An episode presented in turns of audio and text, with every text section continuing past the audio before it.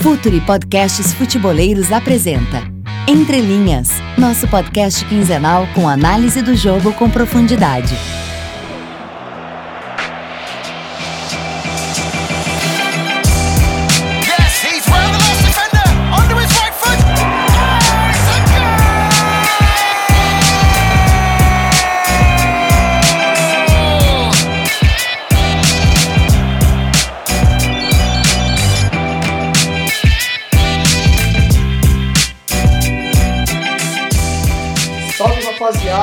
Podcast Entre Linhas, episódio 13 no ar. É, estamos de volta aí, o Leonardo Miranda, para falar bastante de futebol para vocês. Lembrando que agora a gente está dentro do projeto Filter, que é uma rapaziada também que vem com o Team Vendors aí toda sexta-feira, com muito conteúdo de qualidade. Então, quem está escutando a gente é, nessa terça, quarta, quinta, lembra que tem o, o TPI na, na sexta-feira, que também é muito conteúdo de qualidade. E é um prazer pra gente estar com eles e estar tá, junto nessa caminhada. Fala, Léo, como é que estão as coisas? Bora para mais um episódio? Bora para mais um episódio, Renato. Fala pessoal, como vocês estão? Bom, como vocês sabem, agora o, o podcast Entre Linhas é parte do projeto Future FC. Não esqueçam de curtir o, a fanpage no Facebook, seguir no Twitter e façam suas perguntas, seus comentários, que nós estamos muito abertos a receber o feedback de vocês. Começando com mais um mais episódio, nosso 13 terceiro episódio, parece que foram mais, né, Renato? É, já faz muito tempo. A gente, a gente andou meio, meio vagabundo, né? Parou um tempo, agora voltou, mas a gente está super empolgado aí para continuar. É, lembrando que a gente está nesse momento gravando, a gente mandou uma mensagem no Twitter para o pessoal participar também. Hoje vai ter uma sessão de salve, tentar trazer vocês para perto, participar do debate. E hoje a gente vai falar de um grande problema. Virou 2017, a gente falou muitas vezes nas nossas contas do, Twitter, eu quando eu tive espaço na ESPN, o Léo no, no painel tático dele na, no Globo.com. E a gente falou muito de falta de repertório ofensivo das equipes durante o Brasileirão 2017. Equipes com problemas para criar, para se organizar ofensivamente. E apesar de a gente entender que é um começo de temporada, que os times ainda estão se organizando, várias equipes com treinadores novos, com novas ideias, conceitos, planos para modelo de jogo, a gente bate com essa realidade. Eu acho que muitas equipes no Brasil estão com problema para criar. É, claro que a pré-temporada, como a gente disse, não ter tido, pouco tempo para treinamento está nesse pacote, é, sem dúvidas, é, é, a gente tem que levar isso em conta, mas tem faltado ideia, né, Léo? Acho que falta ideia. Acho que nesse início de temporada a gente tem que enxergar a ideia. Pode ser que a equipe não tenha um grande desempenho, mas você tem que enxergar pelo menos ali um embrião de algo maior, né? Exato. E, e, isso que você falou, Renato, essa palavra, a ideia, é muito importante, porque existe a diferença entre ver a ideia de jogo, ver aquele, aquilo que o treinador pretende para a equipe no ano, o modelo de jogo, as ideias em campo, e esse, essa ideia uh, resultar num desempenho satisfatório, num, num, desempenho que leve à vitória, por exemplo. Ontem teve o clássico uh, Palmeiras e Santos, e foi um bom jogo para ver como existe essa diferença entre ter ideias e ter uma execução satisfatória, porque ambos os times apresentaram algumas ideias em campo, algumas ideias bem claras até do que querem em todas as fases do jogo, como querem atacar, como querem defender, como querem passar de ataque para defesa. Mas o desempenho, os erros tanto, tanto técnicos, tanto de conceito, de execução por parte dos jogadores ainda são frequentes. Por que isso acontece? É tempo de treinamento? É porque eles estão fisicamente abaixo? É porque os técnicos são, são novos nos clubes e aí tem todo aquele tempo de convencimento, de colocar uma ideia, de moldar os comportamentos. Além disso, eu, acho, eu acredito que o futebol brasileiro está passando por, uma, por, um, por um ciclo onde saber se defender, a maioria dos times estão conseguindo saber se defender. Já dá para ver várias ideias, talvez defensivas, talvez porque seja mais fácil de colocar nos times. Mas é o saber atacar que vem, tem, que vem desde o Brasileirão, como você falou, uh, vem sendo o, o calcanhar de Aquiles. Os times não estão apresentando ideias ofensivas. Por que, que isso acontece? Com tantos treinadores jovens, preparados, que vieram da base, que estudaram, que se prepararam, assumindo clubes grandes, né? É, é, é complicado. Eu acho que o exemplo do, do Clássico Paulista aqui é bem legal, Léo, porque você, somente no Palmeiras, no Santos eu até discordo um pouco, também o Santos está um pouco retalhado, né, com muito jogador que está para entrar ainda no time. Mas o Palmeiras é um exemplo bem, bem claro que vem tendo um desempenho satisfatório. A gente sabe que é longe do ideal. A gente sabe que a qualidade que o Palmeiras tem é para se fazer mais, para agir com mais naturalidade. Mas é uma equipe que você consegue enxergar ali. A questão da aproximação, do jogo curto, de, de abrir o campo, de, de explorar a infiltração, de muita mobilidade do pessoal de frente. E, e, é complicado, porque a gente pega exemplos como do Internacional lá no Sul, e principalmente do Atlético Mineiro. Eu acho que o início de ano do Atlético Mineiro é muito preocupante. Eu assisti o jogo ontem inteirinho contra, contra o RT. É, ontem, porque a gente está gravando na segunda, tá no ar na terça-feira o podcast. Mas você não consegue enxergar a ideia.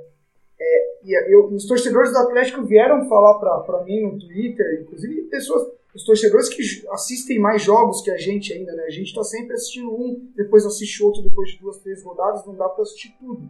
E os torcedores falando, realmente é um time totalmente aleatório, é um time que você não consegue enxergar qual, qual que é o plano final, o que ele quer, como que ele quer atacar. Em um momento o time sai com os laterais, outra hora uma bola mais longa, outra hora pelo lado, outra hora por dentro, não tem uma aproximação. Então um lance que a gente mostrou aqui na SPN, em análise do dado, que, que é o Danilo Barcelos, ele recebe a bola na esquerda e levanta a mão e não vê ninguém.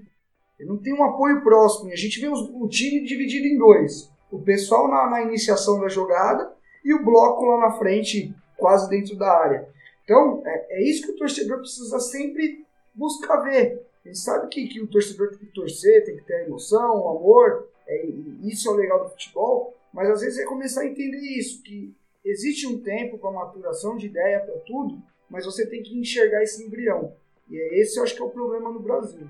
Exato. É, eu até escrevi no, na, na coluna no, no Globoesporte.com que muito dessa, muito dessa falta de ideia, principalmente uh, pegando um pouquinho o lado ofensivo, essa falta de ideia se deve a que muitos treinadores aqui no Brasil, e não só treinadores, mas a cultura de jogo no geral, ela vê o ataque ela vê é, o futebol, quando se tem a bola, como apenas um jogo de talento, apenas um jogo de individualidade. Então, o lance do, do, do Barcelos que você falou, por exemplo, ele pega a bola, levanta e não tem ninguém para apoiar, isso é uma ação sem a bola, mas é uma ação ofensiva, em que, em que não se tem a bola. Então, para colocar isso, uh, é, é, uma cultura mesmo entender que ninguém joga sozinho, que não, nem sempre a individualidade resolve. E é que essa cultura de defensivamente é coletivo, defensivamente a tática do jogo precisa atuar, mas ofensivamente o talento aparece, ela ainda é uma cultura muito uh, repetida como uma verdade absoluta. E nós sabemos que não é assim. Uh, acho que o exemplo do Santos é muito bom. O Santos tem muitos jogadores para entrar, como o, o Gabigol, é, vai reforçar o elenco ainda, mas o Santos ainda tem uma ideia defensiva muito forte, deu para ver isso no clássico mas ofensivamente é um time que ainda carece de ideias. Não deu para ver a ideia do Santos ainda ao atacar. Deu para ver talvez uma saída de três, os laterais alargando o campo, em alguns momentos, em alguns momentos eles iam por dentro, não, não, não faziam aquele movimento de amplitude. Então, para o torcedor é importante ver qual que é a ideia que o treinador quer para o seu time. Porque é a partir dessa ideia que se analisa o trabalho da temporada toda. Tem um bom exemplo para a gente citar, um, uma equipe que eu não acompanhei, Renato, é, mas acredito que quem está ouvindo acompanhou que é o Internacional. O Internacional está sofrendo várias críticas no início do ano, porque, enfim, o trabalho recente do Odair, não, o time não consegue vencer, não consegue engrenar aquela sequência de resultados. Mas será que já, tem, não, já não tem uma ideia de jogo no Inter? Eu não vi. Não sei se você viu. Mas será que o mais importante nesse início de temporada não é o torcedor cobrar o resultado ou a sequência, mas sim uma ideia, uma ideia clara é, é, de jogo Sim, é, a, questão, a questão do Inter é que eu acho que ele é um elenco mais talhado para reagir mesmo. É, o Inter, o, Odair, ele tem tentado, ele, ele tá mudando muito peça, ele tá vendo como cada um pode entregar melhor o que ele quer. Claramente ele, ele, ele busca um jogo mais com bola no chão, para tentar criar, só que já é um problema do ano passado, né? A gente lembra do Inter na Série B, que ele pegava equipes com mais com uma ideia mais defensiva, de esperar, e aí, meu, tinha muita dificuldade.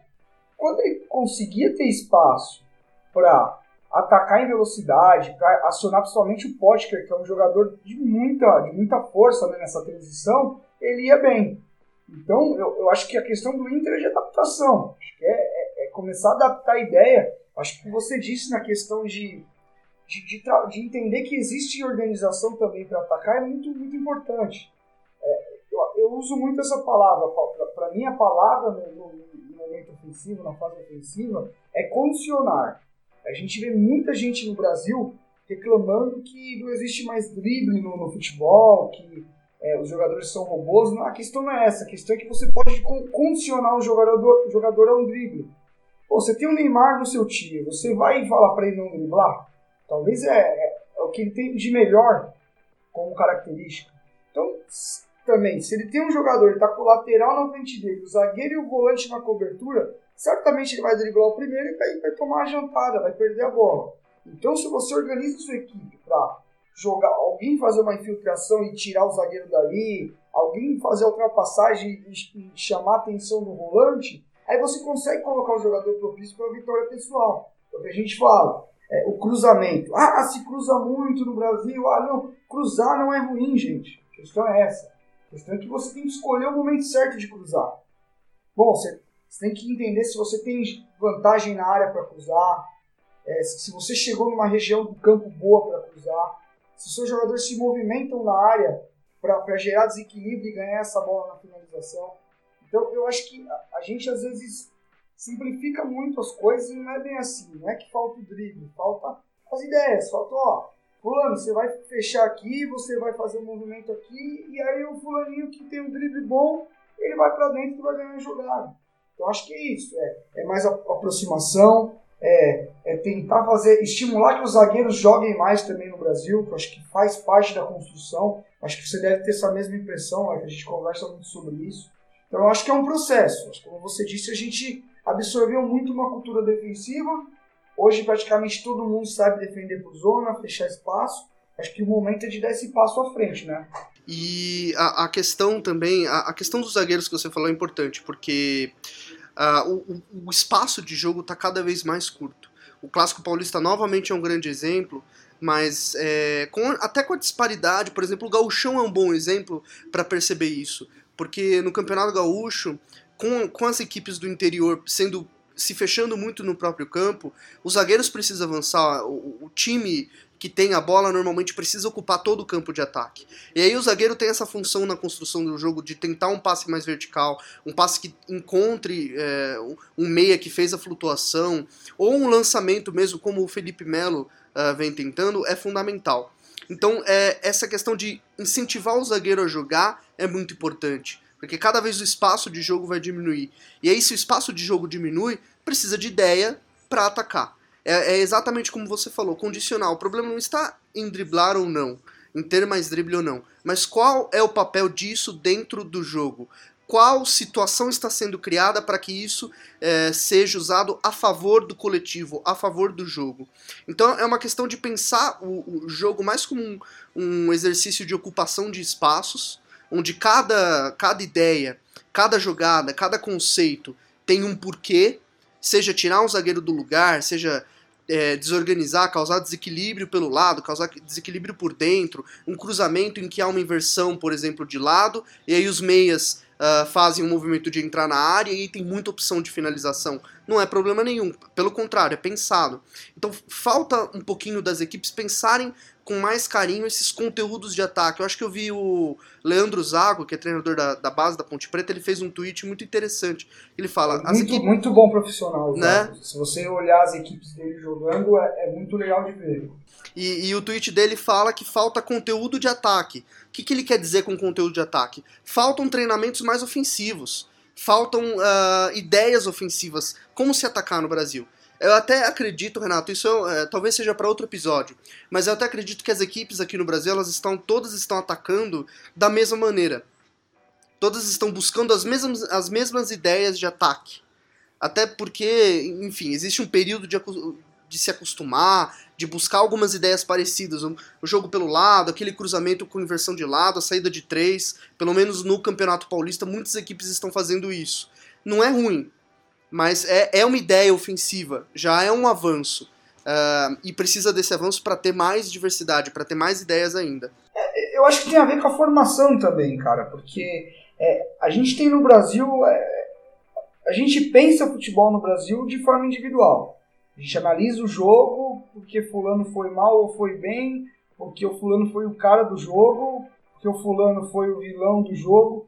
Então a gente já tem essa cultura. Então na base, o que, que acontece? Não a base de hoje, né? Eu acho que a gente tem. Você estava tava falando do, do Leandro Zaga, que é um cara que, que eu conheço pessoalmente, que é um cara super legal, que tem muito conteúdo. O próprio André Jardim, que a gente citou no, na, no episódio passado, que é um cara que ofensivamente tem muito repertório, mas a gente é criado há muito tempo na situação que o bom do time, o camisa 10, o, o, diferente, o diferente do time é joga a bola nele que ele vai resolver.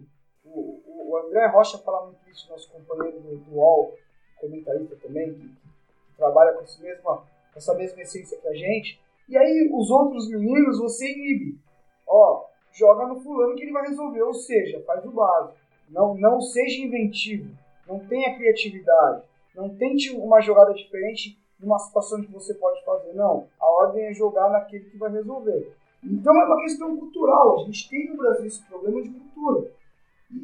Quando a gente passar a entender que o coletivo ele tem que vir primeiro para potencializar o individual, quando você faz uma movimentação que você deixa o Neymar no um contra um, você deixa o Cleison do Corinthians num contra um, o Keno num contra um, o Keno do Palmeiras, é, você, com uma situação coletiva, você criou uma situação para o individual ganhar.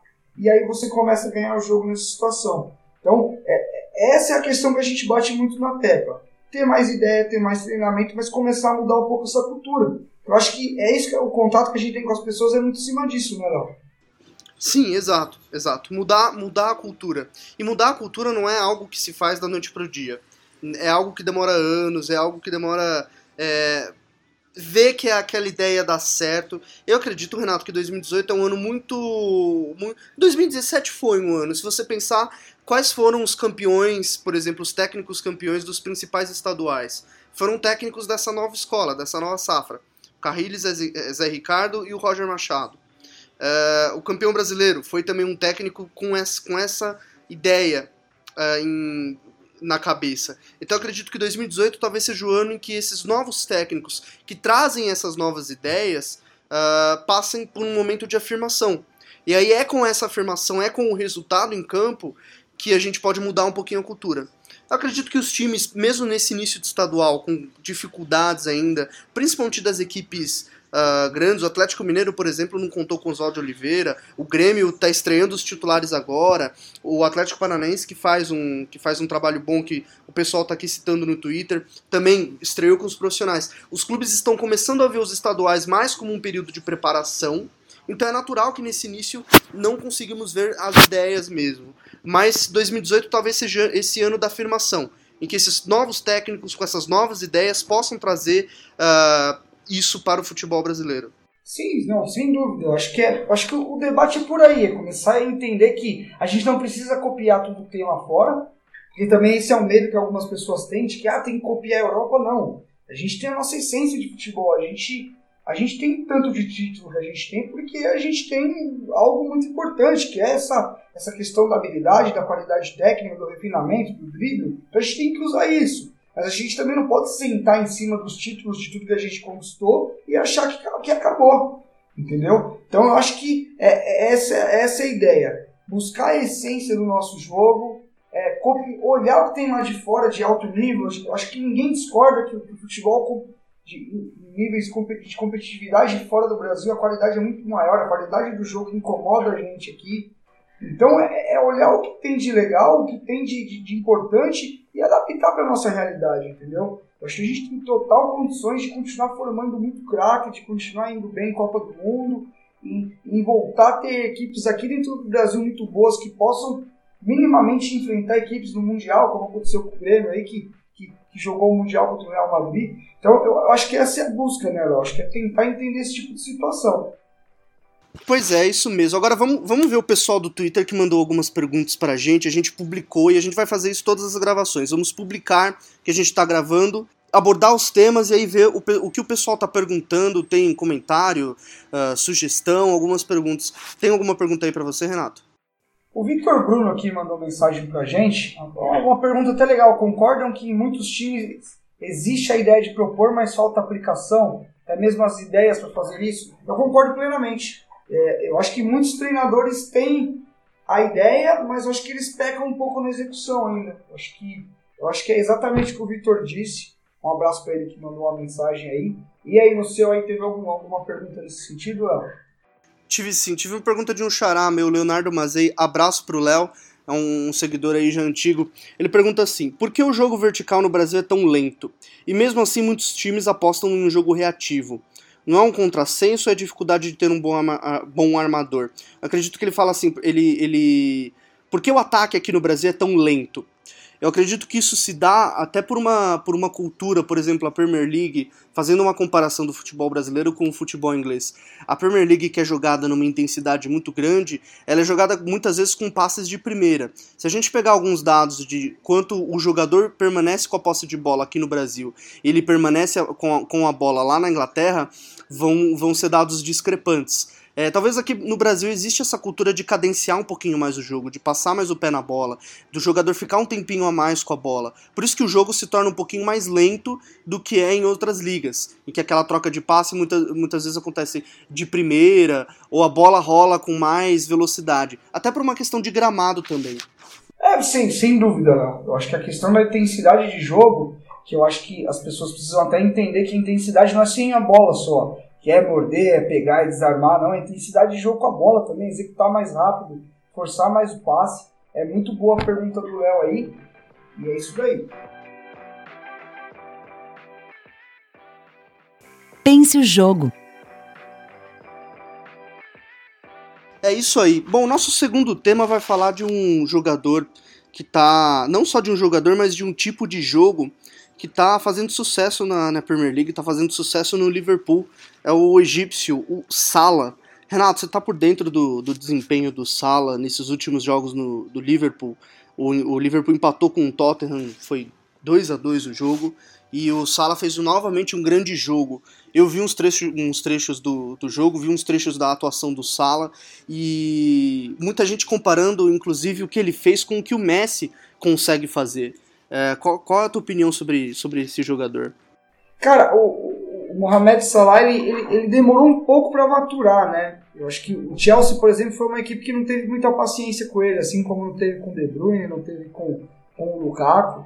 É, acho que comparar com o Messi o lance do jogo do gol contra o Tottenham até, até vai, mas comparar com o Messi ainda não, né? Vamos, vamos devagar, É. vamos, vamos um pouquinho devagar. Mas é, ele é um jogador que ele saiu do, do Basel, né, da, da Suíça. Eu, eu lembro de até comprar ele no, no, em joguinhos, em futebol manager, em FIFA, que era um cara que evoluía muito. Isso acho que uns, vamos dizer aí, uns 5 anos atrás e tal. Então, é- era um cara tido assim pelo mundo do futebol com muito potencial.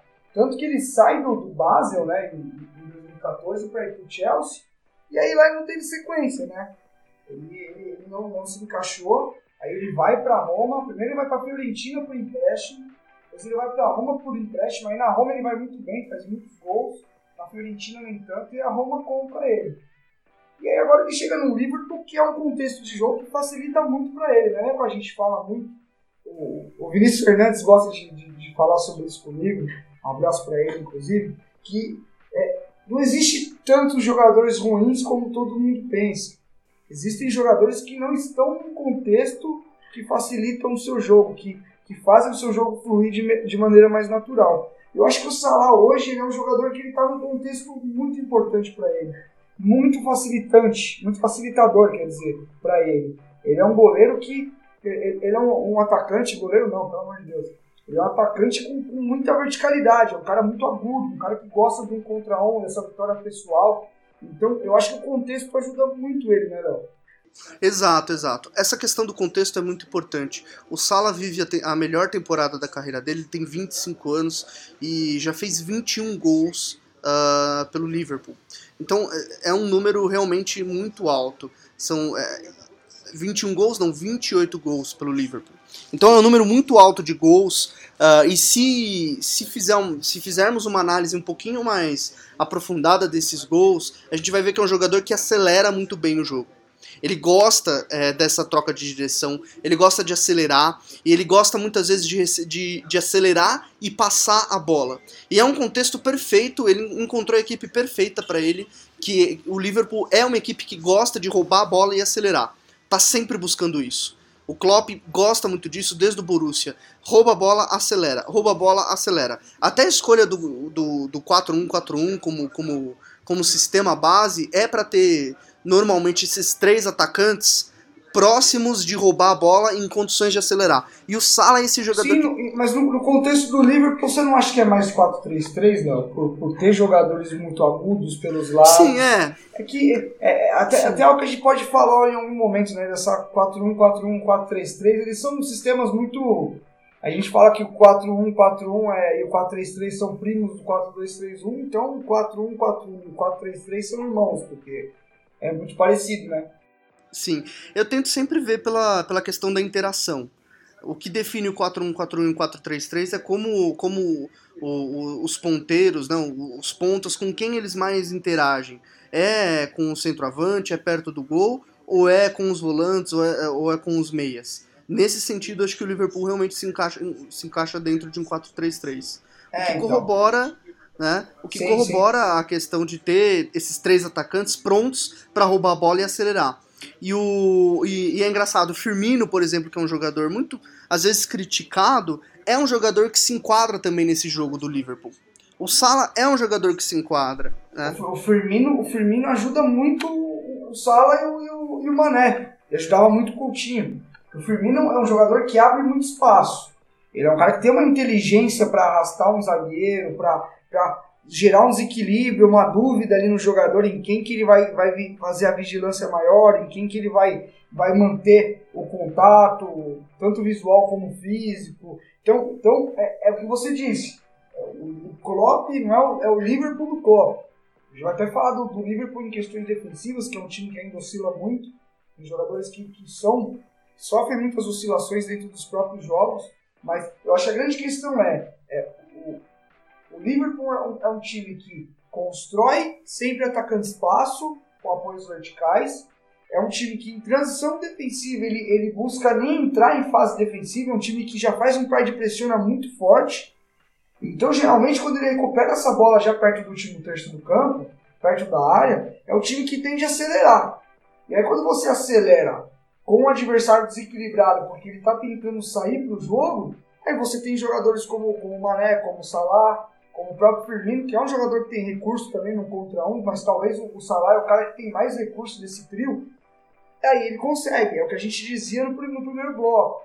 É uma, uma situação, um modelo e uma ideia potencializa um jogador que até então era, o, o Salah foi muito bem na Roma. Acho que é bom a gente sempre lembrar que hoje ele está numa vitrine maior, mas ele foi muito bem na Roma. E aí agora ele, ele chega numa situação da carreira muito boa. Tanto que a gente tem que lembrar que ele foi, o principal cara da seleção do Egito nas eliminatórias. O Egito que batia, ganhava eliminatórias, ganhava é, é, Copas Africanas pelo Egito e não conseguia levar a equipe para a Copa do Mundo. Agora conseguiu, jogando muito também. É, o Egito, enfim, volta à Copa do Mundo muito por esse jogador que vive um grande momento. Mas é sempre lembrar que o todo facilita muito para o desempenho dele crescer, né? Exato, exato. Sabe qual jogador me vem à mente? É longe de comparar com o Sala, mas a questão de ter um jogador que se enquadra dentro de um contexto, uh, me vem muito à mente o Egídio.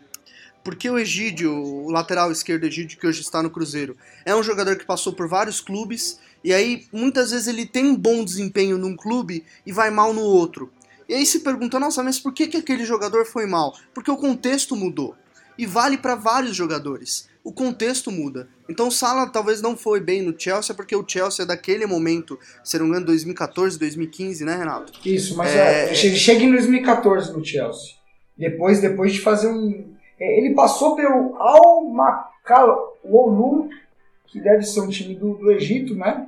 A gente vai até dar uma pesquisada aqui. E aí ele chega no, no, no Basel, que é onde ele, ele desponta, quando ele, quando ele surge como um jogador de potencial. E na época eu lembro de ler listas de, de jogadores jovens, que, que muita gente já faz há muito tempo, né? A gente está aí nessa, nessa guinada de, de conteúdo mais, mais analítico, de mais profundidade, mas muita gente já faz isso faz um tempo. Então ele, ele chega já no, no Chelsea como um jogador de muito potencial, né?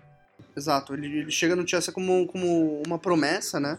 E acaba não, não, não vingando, mas com certeza isso ajudou a evolução dele.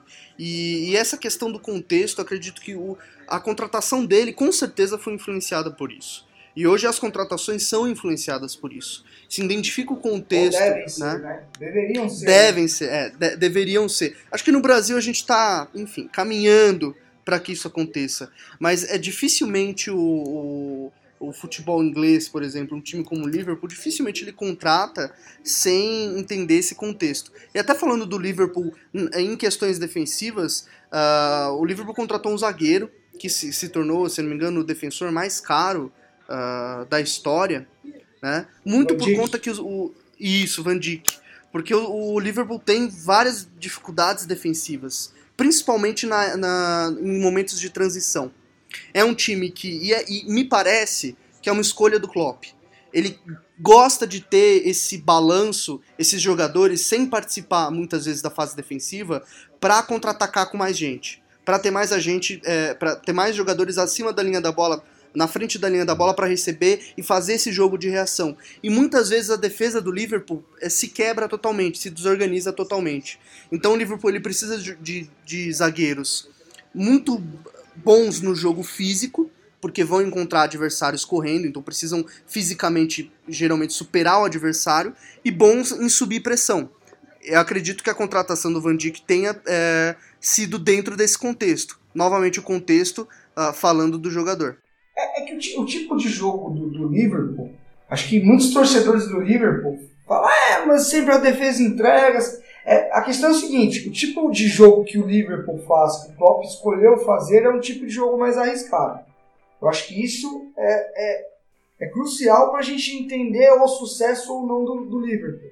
Que é uma equipe que tem dificuldade em, em nos momentos de, de, de maior pressão, em fazer o resultado. A gente viu quanto o Tottenham sofreu, fez um o jogo foi muito bom, mas talvez com um pouquinho mais de pragmatismo, um pouquinho mais de segurança, seria uma equipe que tivesse conseguido o resultado, por exemplo. Então a gente tem que entender é o que você disse. Quando o Liverpool perde a, perde a posse de bola na construção ofensiva, quando ele está em fase ofensiva tentando trabalhar essa bola para chegar ao gol do adversário, quando ele perde essa bola, a ordem é pressionar imediatamente. Então o que, que acontece muito? Quando você pressiona imediatamente, os jogadores eles estão totalmente é, ligados ao comportamento de reagir se pós-perda. Então, é, isso é trabalhado no dia a dia no treinamento. É, os jogadores são estimulados a fa- fazer isso, perdeu, pressiona, pressiona, pressiona, pressiona, recupera. Entendeu? Então, é algo que, que, o, o Klopp deve trabalhar de uma forma absurda no dia a dia. Então, quando essa bola sai dessa pressão, por exemplo, uma troca de corredor, é, vai, o Liverpool perdeu pelo seu lado direito, o adversário recuperou, tinha um jogador muito bom com, com recurso, um Arthur do Grêmio, por exemplo, que inverteu essa bola para o outro lado. É o que você disse. Aí vão ter muitos jogadores no mano. As equipes costumam usar isso. Elas conseguem sair da pressão, seja uma vez só, elas conseguem apostar nessa vitória pessoal. E aí o Liverpool vivia uma questão com zagueiros que não tinham uma vitória pessoal muito boa. A gente lembra o, o Dortmund, por exemplo, o, o Klopp tinha dificuldades quanto a isso. Ele tinha o Subotic e o Hummels, que não são jogadores rápidos. O Hummels é um jogador com uma leitura muito boa, que antecipava muito bem, mas que se, se ele se visse numa situação de, de um contra um, praticamente era, era situação de, de perigo para o time. Então eu acho que às vezes falta para o Klopp um pouco mais de adaptação. É, é, eu acho legal, adoro o tipo de jogo que ele faz, é algo que me agrada muito, é um dos treinadores que eu mais gosto, mas eu acho que em alguns momentos ele podia abrir um pouquinho mão disso para ser um pouquinho mais pragmático, controlar mais espaço, fazer o adversário também cansar com a bola, não, não, não, não conseguir entrar, criar impaciência no adversário. Então eu acho que o Liverpool ele vive nesse caos eterno de, com, com o Klopp. Ser um time extremamente legal de se ver, mas que em alguns momentos toma uma pane numa jogada de um contra um, perdeu, o goleiro não deu certo, o zagueiro não deu certo e gol. Então eu acho que acho que a, a grande cisma do torcedor do Liverpool é, é essa, né, Léo? É, parte da questão do treinador saber até quando vai a fixação por uma ideia e até quando vai um pouco de pragmatismo, até para se segurar no cargo e até para ganhar alguns jogos. Sim, Nós sabemos que. Deixa, né? deixa de cortar. E o pragmatismo ele é visto com um tom meio pejorativo, assim, Exato, né, a gente fala e essa não é. palavra. Mas não é, eu acho que um pouco de pragmatismo para todo mundo, não é só para treinador, pra gente, para você e na sua vida também, no seu trampo, às vezes é bom, cara. Às vezes é bom você entender que é hora de segurar um pouquinho, né, velho? é segurar um pouquinho, é saber ah, quando ceder. Eu acredito que isso tenha, isso passa por maturidade. E o Klopp é um treinador que ainda vai chegar na maturidade dele. Tivemos perguntas aqui. O Vitor Amos, um abraço pro, pro Vitor Amos, grande companheiro de, de Twitter, pergunta assim: com o Sala jogando assim, a falta de reposição do Coutinho, sabe-se lá até quando o Sala será jogador do Liverpool? Muita gente aqui no meu Twitter citou ah, que o Sala sai na próxima janela. Você acha que ele vai maturar a ponto de sair na próxima janela para um, para um clube como o Real Madrid, como o Barcelona, como o PSG, ou até como o United, que tem um poderio ofensivo grande? Ou talvez ele fique um tempinho a mais no Liverpool, Renato?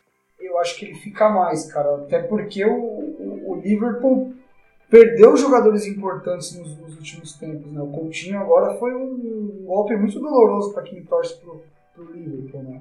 Então eu acho que vão criar um, uma aura ali dentro de que o Salah é esse cara que pode fazer o, o, que o Soares fez por muito tempo, o Soares foi um jogador que ficou bastante antes de sair, o Coutinho também é muito torcedor do Liverpool, é chateado com o Coutinho, mas o Coutinho ficou cinco anos lá, se não me engano. Então ele, ele teve, ele cumpriu um ciclo, entendeu? Mas eu acho que sem dúvida o, Salah é muito diferente do Coutinho em característica. É, só a questão da, de um contra um muito bom e do, do pé trocado, né? Que a gente não falou do, do Salah, ele joga pelo lado direito com a perna, perna esquerda, por isso que ele faz muitos gols. Mas eu acho que é por aí. É, o, o Edson aqui também, o Edson Júnior Flá, flamenguista, também pergunta aqui se alguns jogadores são irregulares demais no livro. Ele fala que o Chamberlain e o Mané não jogaram nada contra o Tottenham, foram bem discretos. É, é o que a gente falava, o Liverpool é um, uma eterna oscilação, cara. Isso, isso é complicado para quem torce pro, pro Liverpool. Isso é, isso é uma crítica muito, muito recorrente. A gente escuta muito isso, principalmente nas questões defensivas. O goleiro também, né? Que o pessoal não, não, tem confiança no Mignolet. É, o Carlos agora tem jogado um pouquinho mais, mas também não é, não é uma, uma unanimidade. É, eu acho que é por aí. Eu acho que o Liverpool tem que maturar como equipe. Eu não sei se isso acontece nessa temporada, talvez na próxima mas também ficar falando isso pro torcedor do Liverpool, ele entra em, em surto, porque já se fala disso há muito tempo, né? De a próxima temporada vai ser boa, a próxima vai ser boa. É, a próxima vai ser boa, a próxima vai ser boa e, e a próxima temporada não chega nunca. Eu acredito que o Liverpool, o Liverpool tem um bom elenco, precisa ainda, tem algumas. Até foi uma pergunta aqui uh, se o Liverpool precisava mais de um goleiro ou de um armador. Eu É. acredito que o Liverpool tem um, tem um bom elenco. O Liverpool tem um elenco para ser um time campeão, mas ainda falta uma maturação até de, de ideia de jogo. Eu, eu acredito que essa questão defensiva realmente pesa contra o Liverpool em jogos grandes, Sim. por exemplo. Né? Sem então, e, e- e o Klopp agora tem uma, tem uma Champions League, que é o, o principal campeonato europeu. Então, o desempenho do Liverpool na Champions League vai ditar muito como, como a temporada vai ser. Eu acredito que o, não é perfil do Liverpool, ah, mas muita gente defende, por exemplo, uma saída, uma eventual saída do Klopp, até por um esgotamento de ideia. Eu acredito talvez res- resolvendo, sendo um pouco mais pragmático, um pouco mais pé no chão, digamos assim, porque o termo pragmático, como você falou, é realmente um termo negativo. Mas sendo um pouco pé no chão em alguns jogos, em algumas questões, o Liverpool consegue transformar esse elenco num time que possa vencer a Premier League na próxima temporada, por exemplo. É, o, o problema é que lá o sarrafo é muito alto, né, cara? Eu acho que na Premier League é, é sempre complicada. Até porque a gente vê o, City fazendo uma campanha que é fora totalmente da linha, não tem, tem nada a ver com o normal. Mas eu acho que é isso. acho que Se todo mundo espera o Liverpool numa próxima temporada, eu espero que vocês esperem a gente num próximo podcast. Na próxima. Daqui 15 dias exatamente, entregaremos para vocês mais um material. É, eu falei numa sessão de salve aqui, Léo. Vamos dar uma sessão de salve pro pessoal. Um salve pro Vinícius Pereira, que postou aqui da do último podcast Guerreiro, escutou até o final. O puxador de samba, ó, falando pra gente dar dica de breja. Esse cara é bom, velho. Esse cara colar Opa! Não, Se ele Esse colar cara em Pirituba, ele vai gostar, mano. Lá nós bebe bem. tem que chamar ele pra um churrasquinho. A carne é boa, já experimentei. Costelinha no ponto com, e cerveja boa. Tem que chamar ele pra, um- pra, pra uma breja. Um Vou mandar, vou mandar um abraço, um salve. É, uma breja e um é salve. É, um beijo um Um salve. salve. é. Vou mandar um salve pro Guido Neves, que fez uma pergunta aqui. Pro Ranieri Medeiros, grande Ranieri, faz um tempão aí que eu, que eu conheço ele. Pro Lucas, que pergunta sobre o Fernando Diniz. Fernando Diniz é um bom tema, Renato. Anota aí na na- no, no seu papelzinho. O- Tá, o- e, e dá uma olhada na entrevista que eu fiz com ele no blog. Fala, dá uma olhada lá. Sim. gosta do, do, do Fernando Diniz, a entrevista tá muito boa. Sim, eu já li a entrevista muito boa. Leiam a entrevista que o Renato fez com, com o Fernando Diniz. Ele fala bastante ideia, tem bastante ideias, fala muito bem, um aspecto aí humano. Eu já entrevistei ele faz um tempinho. Um abraço pro um salve pro Bruno Santos também, que sempre tá aí. E, e pro pessoal que sempre escuta a gente, lembrando que daqui 15 dias tem um novo episódio do Entre Linhas, agora no Future. Não esqueçam de seguir no Twitter, curtir no Facebook, assinar o feed. E é isso aí, até a próxima. Um abração para todo mundo. Quem escutou até o final aí teve o seu devido salve. Vou mandar um Francisco Neto também, que está sempre aqui com a gente, dizendo que foi, ficou aprovado no último podcast. Marcelo Hilário aqui, corintiano. Frederico Pinheiro. Se você escutou até o final, coloca a hashtag Guerreiro aí, fala com a gente no Twitter. E um abração para todo mundo. E, e escutem o, o The Pitch Invaders, que na sexta-feira já, já tem. O pessoal tá fazendo a live no Facebook também, toda segunda-feira. Fiquem de olho e acompanhem a gente. Um abração para todo mundo e vamos que vamos.